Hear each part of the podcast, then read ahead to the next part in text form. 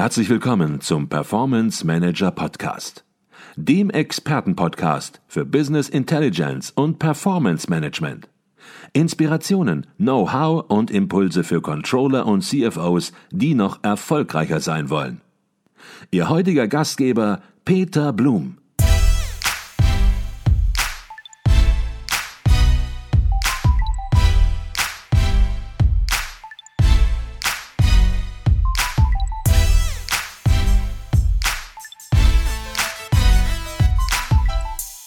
Jetzt haben Sie mir gerade schon das Stichwort gegeben. Sie haben gesagt, dass es wichtig ist, gemeinsam an den Themen zu arbeiten. Und das ist in einer ja so großen Controlling Community wie bei der BASF natürlich gar nicht so einfach. Ähm, überall in verschiedenen Ländern, in verschiedenen Organisationseinheiten sitzen Controller, die sich eben, wie Sie es gerade gesagt haben, auch nicht nur mit Finanzzahlen, sondern mit ganz unterschiedlichen Themen, die das Controlling heute ausmachen, bei der BASF beschäftigen. Und aus diesem Grunde haben Sie natürlich versucht oder nicht nur versucht, sondern die haben es gemacht, eben Kommunikationsplattformen etabliert. Das passiert nicht zufällig, dass man sich mal zufällig trifft, das passiert vielleicht auch, aber ähm, es gibt einen ganz klaren Kommunikations- oder Meetingkalender gewisserweise.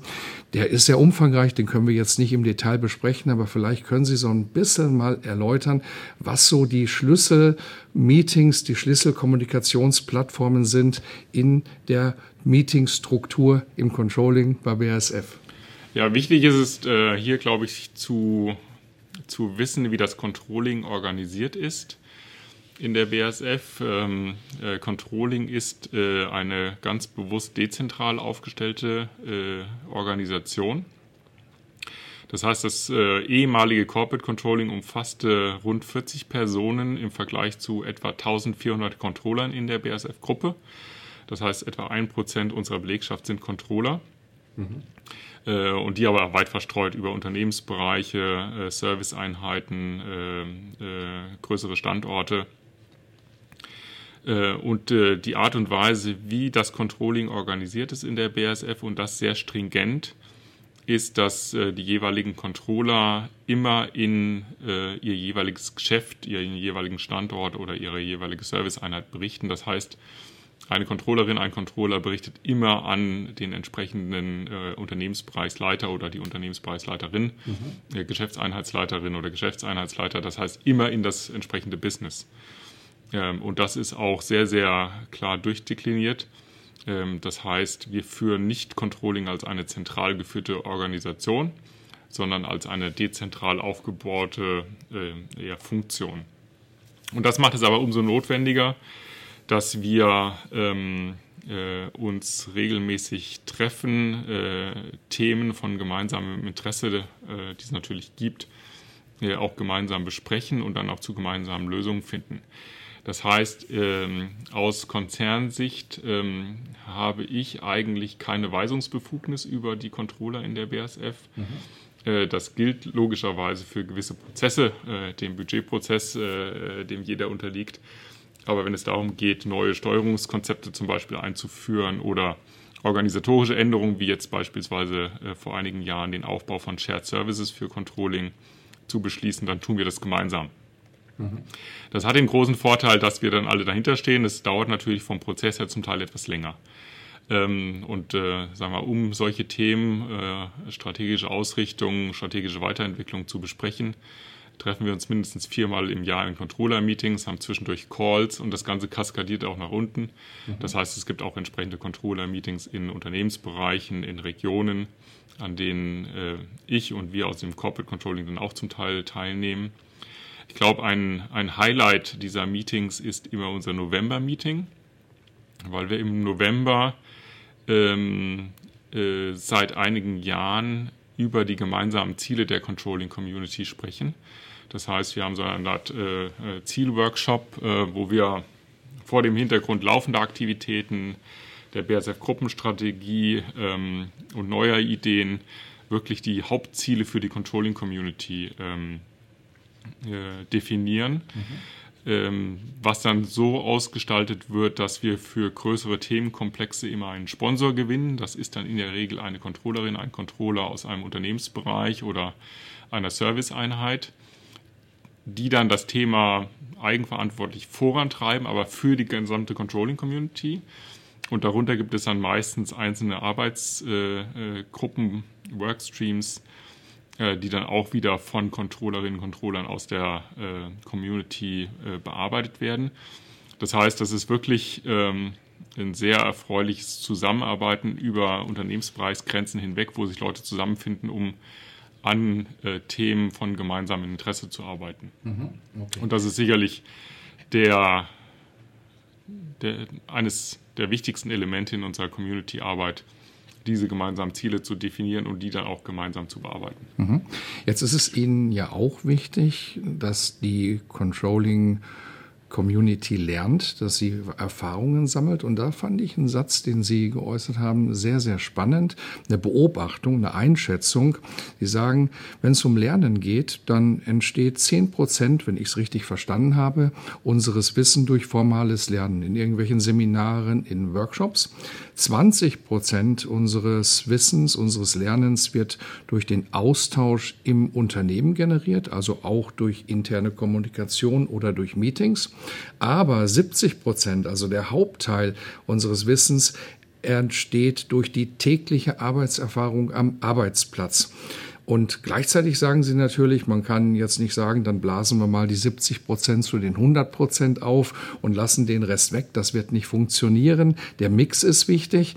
Aber vielleicht können Sie noch mal zu diesem Thema etwas sagen, wie Sie zu dieser Einschätzung gekommen sind. Und dann natürlich interessante Frage, wie versuchen Sie Meetings, die ja auch aufwendig sind bei der BASF, wenn Global Meetings stattfinden, hängt dann natürlich auch eine ganze Menge Zeitaufwand, Kostenaufwand hinter. Wie versuchen Sie diese Meetings so zu gestalten, dass sie trotzdem einen möglichst hohen Nutzen an Lerneffekt erzielen können? Äh, zu dem ähm, Lernmodell äh, 70-20-10, das ist nicht, äh, nicht allein controlling-spezifisch, das okay. ist etwas, was wir in der BSF-Gruppe insgesamt äh, anwenden und woran wir glauben. Ähm, es klingt so ein bisschen danach, als wäre formales Training mit den 10% unwichtig. Ähm, äh, ich wage aber zu behaupten, dass man wahrscheinlich die 10% braucht, um die übrigen 90% überhaupt effektiv ausführen zu können. Mhm. Das heißt, Sie müssen natürlich Inhalte, Techniken, was auch immer kennen, äh, um darauf aufzubauen. Das heißt, vielleicht äh, wirken die 10% klein, aber sie sind wahrscheinlich der Startpunkt. Mhm. Ähm, und dann ist es in der Tat so, dass wir fest daran glauben, dass man ähm, Wissen festigt und auch weiterentwickelt durch die praktische Erfahrung ähm, äh, an der Arbeit, äh, weshalb es uns auch wichtig ist, wie eingangs beschrieben, dass sich Personen äh, in der BSF über Unternehmensbereiche, über Tätigkeiten hinweg entwickeln, neue Dinge kennenlernen, aber auch ganz bewusst zum Beispiel Projektaufgaben wahrnehmen, das heißt, diese 70-Prozent-Denke, die wir auch äh, beispielsweise dann in unseren Personalgesprächen äh, immer vor Augen haben, äh, leitet uns schon an zu überlegen, durch welche täglichen Aktivitäten, durch welche Projektarbeit, durch welche neue Aufgabe könnte denn eine Mitarbeiterin oder ein Mitarbeiter dazulernen. Ähm, insofern ist das etwas, was uns antreibt. Ähm, wie wir Meetings so gestalten, dass wir daraus lernen, ähm ich glaube, da ist es einfach und das klingt banal, wichtig, sich vor Augen zu führen, welchen, welches Ziel man mit welchem Thema verfolgt in den Meetings und wie man dieses Ziel am effektivsten erreicht. Mhm. Das heißt, ähm, wir sind weggegangen in der Tat von Meetings, wo man präsentiert, wo man irgendwo informiert und stellen uns schon grundsätzlich die Frage, was ist denn das Ziel eines jeden Meetings und wie erreichen wir dieses Ziel am besten? Ähm, und äh, wir haben viele unserer Meetings eigentlich transformiert in eher Arbeitsmeetings. Äh, also wenn mhm. Sie zu unseren Meetings kommen und wollen nur sitzen einen Tag und Kaffee trinken, dann sind Sie wahrscheinlich falsch. Äh, sondern wir erwarten da von jedem wirklich ein aktives Engagement in der Diskussion, um dann eben auch die Themen voranzubringen. Mhm. Bedeutet das auch, dass es natürlich noch große Meetings gibt? Sie sprachen eben von den globalen Meetings und natürlich auch von den Highlight-Meetings, wo oder im November dem Highlight-Meeting, wo dann entsprechend auch die Zielrichtung äh, nochmal klar gemacht wird. Aber bedeutet das auch, dass Sie grundsätzlich sagen, Meetings sollten immer kleiner werden, nicht so einen riesen Teilnehmerkreis haben, sondern nur die Leute, die wirklich beteiligt sind, die was beizutragen haben, die sollen am Tisch sitzen und eben ja der Konsumentenkreis, den es sicherlich auch immer geben wird und geben könnte, wenn man den Kreis zu groß sieht, den möglichst zu reduzieren? Ja, klar. Ähm, also diese Meetings, die ich beschrieben habe, die muss man sich da nicht riesig groß vorstellen. Mhm. Äh, äh, also auch dieses Meeting zu den äh, Controlling Community Targets äh, im November äh, beinhaltet alle äh, Controllerinnen und Controller der Unternehmensbereiche, der Serviceeinheiten, auch der Corporate-Einheiten. Das sind dann aber ungefähr 30 Personen. Okay. Ähm, und in diesem Format glauben wir, dass wir durchaus eine breite Perspektive über äh, unterschiedliche regionale Aspekte, unterschiedliche Geschäftsaspekte hinbekommen, äh, aber gleichzeitig noch eine fokussierte Diskussion haben, insbesondere wenn man die Gruppe dann nochmal in kleinere Gruppen aufteilt. Mhm um entsprechend effektiv einzelne Themen zu bearbeiten. Mhm.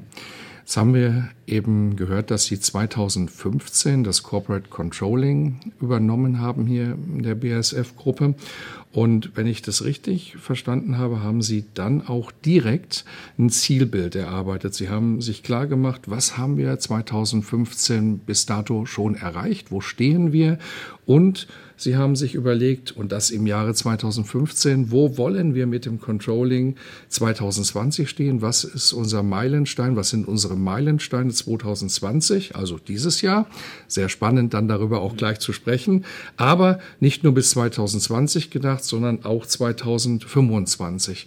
Vielleicht eine sehr triviale Frage. Was war damals Ihre Motivation dahinter? Sie haben das Controlling übernommen, ähm, die Verantwortung übernommen, die Motivation zu sagen, so, jetzt machen wir erstmal bis 2025 ein Zielbild auf, ähm, ja, was, wo man ja auch verschiedene Menschen hintereinander bündeln muss und wo manche vielleicht auch sagen, Mensch, was hat er sich jetzt ausgedacht, fängt gerade an und denkt schon bis 2025.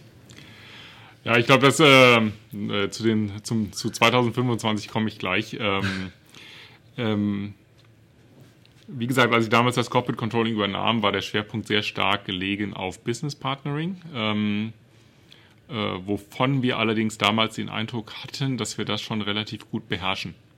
Mhm. Ähm, und dann war in der Tat auch für mich persönlich die Frage, was machen wir denn jetzt eigentlich? Ähm, und daraus entstand dann aus weiteren Diskussionen äh, der Gedanke, ein Zielbild Controlling 2025 zu entwickeln. Und ganz bewusst auch ein Zielbild, keine Strategie, äh, weil wir gedacht haben, eine Strategie, die gibt es in einem äh, Geschäft äh, oder vielleicht für die BSF-Gruppe, aber wir wollen jetzt für das Controlling keine Strategie entwickeln, sondern eher vorskizzieren, in welche Richtung sich Controlling entwickeln könnte. Mhm. Das kam interessanterweise sehr gut an. Ähm, äh, und viele Leute äh, waren eigentlich sehr engagiert in der Diskussion, äh, wohin sich denn Controlling entwickeln könnte, mhm. Äh, weil man eben den Wunsch hatte, nachdem man Business Partnering gut etabliert hatte, wirklich Controlling in der BSF weiterzuentwickeln. Mhm. Äh, also das stieß damals auf sehr positive Resonanz. Ähm, und wir haben uns in der Tat überlegt, äh, Meilensteine für 2020 zu definieren, die wir für ambitioniert, aber sinnvoll und realistisch hielten. Ähm, und 2025 kam dann rein, ähm, um uns daran zu erinnern, dass nach 2020 das Leben nicht zu Ende ist. Mhm. Das heißt, äh, äh, wenn man sich die Meilensteine 2025 von vor vier, fünf Jahren vor Augen führt, sind die sehr diffus zum Teil, äh, aber immer so ein bisschen die Erinnerung daran und daran arbeiten wir genau jetzt äh, uns in 2020 damit zu beschäftigen, was jetzt in 2025 und gegebenenfalls 2030 äh, Controlling ausmachen könnte. Das heißt, es soll im Grunde genommen so ein äh, rollierender Prozess äh, sein, der durch äh, die Aktivitäten vor vier, fünf Jahren in Gang gesetzt wurde, mhm. den wir jetzt gerade wieder aufgreifen. Mhm. Jetzt haben Sie gesagt, Herr Schnell, das kam sehr gut an. Und wenn etwas gut ankommt, dann ist das sicherlich auch eine Folge, wie man es erarbeitet hat. Und ich habe gerade schon zwischen den Zahlen rausgehört, das Ergebnis dieses Zielbildes, das ja sehr detailliert auch ist. Also es sind ja nicht nur zwei Stichworte und wir gehen da auch gleich nochmal für die Jahre 2020 und 2025 ein bisschen detaillierter rein. Ja, umfasst ja ganz konkrete Punkte, die erarbeitet werden müssen. Wie haben Sie das ganz konkret erarbeitet, damit auch hinterher alle dahinter stehen? Das ist vielleicht eine interessante Frage für alle, die auch so ein Zielbild erarbeiten wollen und es äh, eben richtig machen wollen, dass das Team dahinter steht. Ja, ich glaube, wichtig ist es im Grunde genommen bei äh, solchen Aktivitäten, äh, sei es ein Zielbild oder sei es auch andere äh, äh Veränderungsmaßnahmen, Betroffene zu Beteiligten zu machen. Das heißt, wir haben äh, in äh, mehreren Workshops in der Controlling Community und das waren dann in der Tat auch Workshops, die vielleicht etwas größer waren als diese eben genannten 30 Personen, Ideen gesammelt, priorisiert und entsprechend dann auch ausformuliert.